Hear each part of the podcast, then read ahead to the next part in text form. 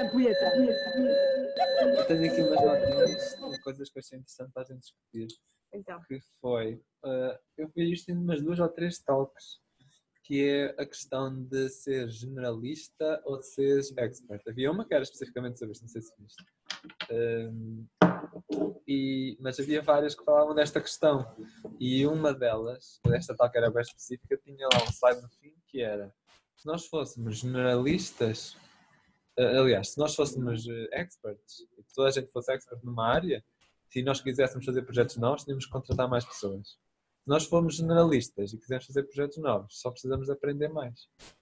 Que é tipo Hum. uma forma bem interessante de pensar sobre este aspecto de ser generalista, que é uma pessoa generalista, basta aprender qualquer coisa e não tem medo de aprender e consegue fazer projetos novos. E se tu fores expert, tens de Yeah. contratar pessoas. Ok. Sim, eu acho é que há certas coisas que não dão propriamente para aprender. Eh, tipo, nomeadamente ilustrações e discutível. afins. É discutível. É discutível. esta- Mas é esta uma boa perspectiva. É Eles fizeram um 360 gigante eh, porque eles começaram com a web, acho eu, depois meteram-se em 3D e foram para simulação e agora estão em instalações. Tipo, é chamam? eh, eram os Paris. Ainda hoje vi uma TED Talk sobre o assunto, vou partilhar com vocês no canal. É muito linda, tem 15 minutos e é, e é basicamente eh, que fala um bocadinho sobre isso e sobre as grandes mentes do nosso tempo, mas como elas, como a gente pensa que eles eram tipo, imagina, a gente pensa lá, que o Einstein era um gajo super focado a estudar cenas de física, ou que o Darwin era um gajo super focado só a estudar cenas sobre a evolução Mas eu E também esta- amo elas. e a história deles não é bem assim e tipo a cena que a gente pensa que eles tipo alcançaram por estudar uma única coisa durante bué de tempo é mais eles tinham tipo 20 projetos diferentes e eles iam saltar isto aqui é a cena da, da, da, da talk que é basicamente a criatividade deles saía quando eles estavam dedicados a uma coisa durante algum tempo mas entretanto bloqueavam por exemplo o gajo sei lá, o Darwin bloqueava na teoria lá da evolução, entretanto ia fazer uma cena qualquer de agricultura e de repente, enquanto estava a trabalhar em agricultura, lembrou-se de alguma coisa da- da evolução e voltou para trás e, porque olhou para as minhocas e então voltou ao projeto da, da evolução e, epá, e basicamente ele diz que o pessoal vai andando de projeto em projeto e eles eh, não vai andando tipo não salta de dia para dia, mas tipo ele chama isso que é o slow motion multitasking, ou seja, o pessoal foca-se numa coisa durante algum tempo, depois entra ali um bocado num bloqueio porque já está há muito tempo a tentar especializar numa coisa, então vai para outra e vai para outra e vai para outra. E a soma dessas, dessas mudanças, desse multitasking, é que depois vai ajudar no resultado final. Ou seja, o Darwin nunca tinha descoberto a teoria de evolução se nunca se, tiver dedicado, nunca se tivesse dedicado à agricultura, porque lá é que observou X cenas nas minhocas e mais não sei o quê, e, e depois é que voltou para trás e, eh, e, e acabou a teoria dele tipo 30 anos depois. A gente pensa que não, que ele fez aquilo tudo de uma vez porque se espe- especializou e teve 30 anos a, a focar-se num assunto, quando ele durante esses 30 anos focou-se em 10 assuntos, ou 15, e todos eles interligados é que o ajudaram a ser especialista depois num. Pronto, eu acho que eu agora, tipo, por acaso estive a ver um bocadinho isso e eu acho que partilho um bocado dessa teoria que é pá, se um gajo se focar muito só numa coisa, é verdade que a gente pode ficar muito bom nisso, mas vamos ficar muito mais, muito mais limitados e às vezes e, e temos mais tendência a ficar tipo, bloqueados. Pá, e vocês de certeza todos já, já experienciaram isso, que é um gajo que quer fazer uma tarefa e fica ali horas a matutar, ainda, ainda eu tive agora esta semana ali horas e, eh, e, eh, tipo, basicamente só precisava de ter saído e dado uma corrida para voltar no dia a seguir e afinal estava a ser estúpido, simplesmente quando estava a correr apanhei ar e lembrei-me que faltava ar na minha função, pronto, e, eh, e, e- e resolvi o problema. Pá, eu acho que isso, isso é um bocado, eu agora partilho um bocado mais essa, essa teoria, ou seja, não um multitasking de a gente estar a saltar de tarefa em tarefa todos os dias, mas a cena de ter várias coisas a dar ao mesmo tempo para a gente, quando se bloqueia, quando estamos fartos de alguma coisa, termos outra cena que a gente gosta também para se, para se dedicar. Pronto, e é isto a minha partilha de, da semana. Obrigado. Então, Nosso prazer estar com vocês, meus ouvintes. És o nosso correspondente. Muito Diretamente de. Celas temos Renato Leão. Exatamente. E- Enviado, enviado especial aos Olivais. E aliado a isto, havia um outro ponto também interessante que é a quantidade de vezes que eu ouvi eles dizerem que eh, foram contratados para um projeto de uma área que nunca tinham trabalhado. Tipo, agências grandes estavam a dizer isto e continuam a fazer isto e continuam a achar que isto é a forma melhor para Aí está. novas. Aí está. É fake it till you make it. Exatamente. A gente, pensa, a gente pensa que só nós é que andamos aqui a fingir que sabemos alguma coisa, mas acho que o mundo todo Todo. É, Fazem todo. está nessa, está nessa situação. Aquelas pessoas que a gente vê como sem. Pá, estes gajos são os maiores nesta subscribe. É. Provavelmente, provavelmente três meses antes não sabiam nada daquilo. Mas é mesmo. E eles mostraram lá. E dá para ver que claramente eles têm uma- um tipo de trabalho, depois de repente começam a fazer outro tipo de trabalho, depois. Eu acho que o distingue, o distingue esses gajos é mesmo isso que tu estavas a dizer, ou seja, eles como são, ou seja, têm uma base muito forte, porque são gajos que já experimentaram muita coisa, ou seja, para dar aqui um exemplo concreto, se calhar eles não são fortes em, em React ou uma cena assim, eles são fortes em JavaScript, eles sabem, os, eles sabem tipo, bué bem a, a linguagem.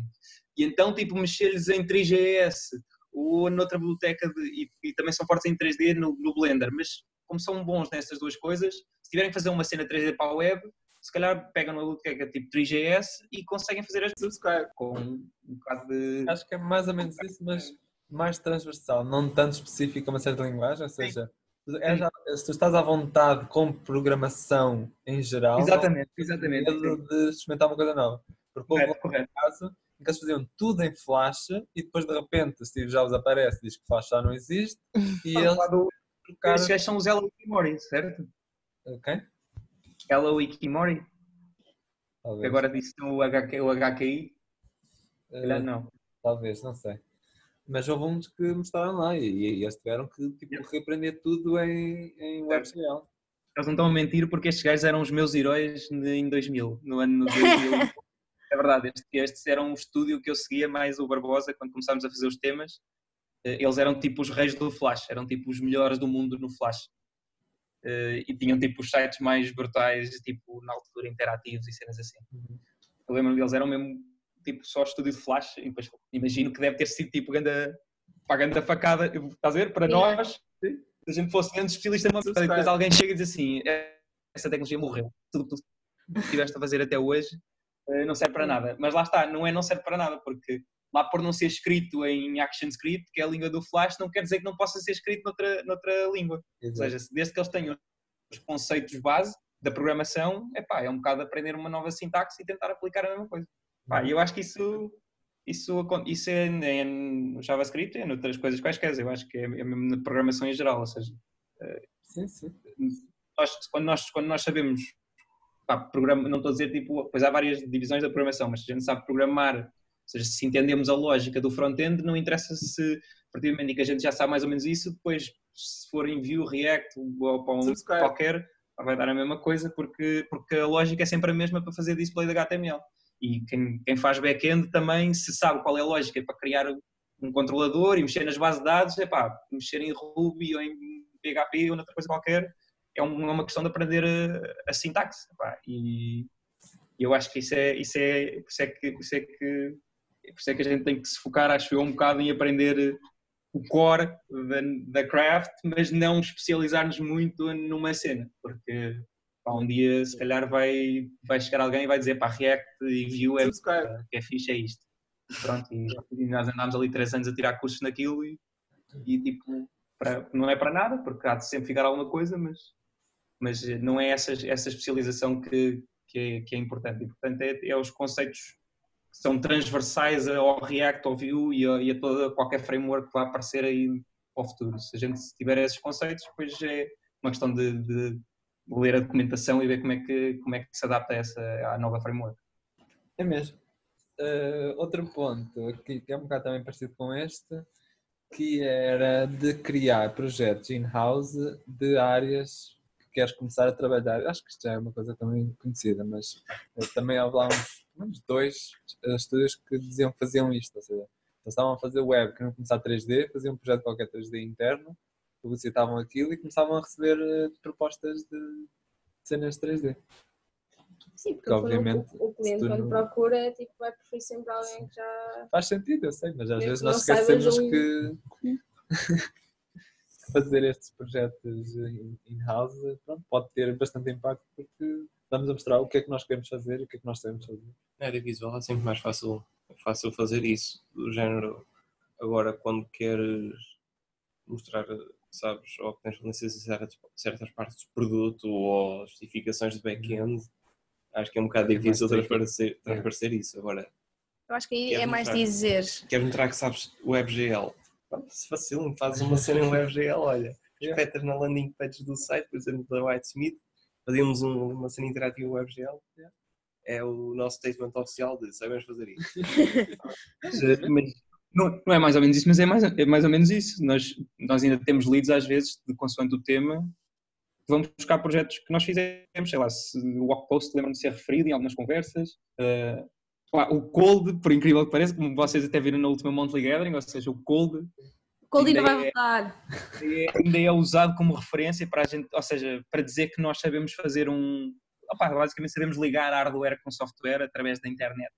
Yeah. Pronto, sabemos- ou seja, isso ainda é uma cena flagship, ou seja, eh, isso que tu estás a dizer eh, não é assim tão descabido, Shari. Tipo, se fazer uma cena em WebGL e de repente isso está no Twitter e depois está lá, se houver alguém que precise disso, eh, pode, pode, pode, pode ser o clique que faz a diferença, tal como já tivemos vários projetos, e eu lembro, de certeza que vocês já ouviram falar nisso, que às vezes, opa, ou não ganhamos porque não temos mostras de, imagina, eles são de uma, uma, brand, uma, ma- uma marca tipo de moda, e eles querem um design super refined. Yeah. Pá, se nós não temos um projeto com design super refined, é difícil eles acreditarem que nós somos capazes de fazer.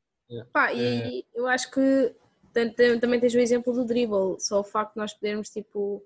E que se tu fores a ver, tu conheces o White Smith, olhas para aquilo e tu até consegues fazer place mais ou menos onde é que tiraste as coisas e tipo, são coisas bastante.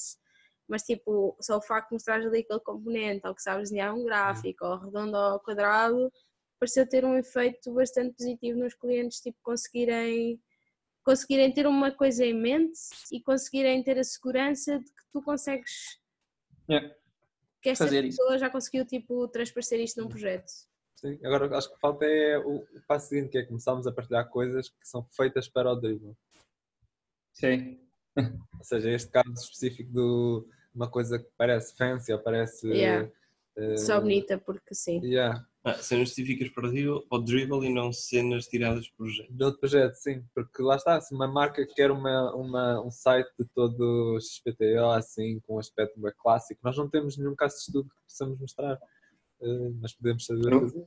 E se fizermos uma coisa Sim. no dribble, não demora muito tempo e conseguimos mostrar. Pá, temos sempre que dizer que é, sei lá, uma ferramenta interna que nós temos para escolher o nosso guarda-roupa quando vamos de quando vamos para os retiros. Eu gostava disso. A sério. Porque, por exemplo, esse, esse projeto em específico, eu lembro-me que tipo, nós não ficámos com ele porque não tínhamos. ah, e na altura quem ficou até foi os nossos amigos do Norte. Todos sabemos de que é que estamos a falar.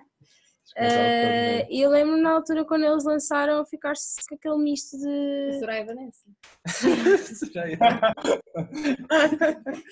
É? Soraya Vanessa é Estou a muito bom.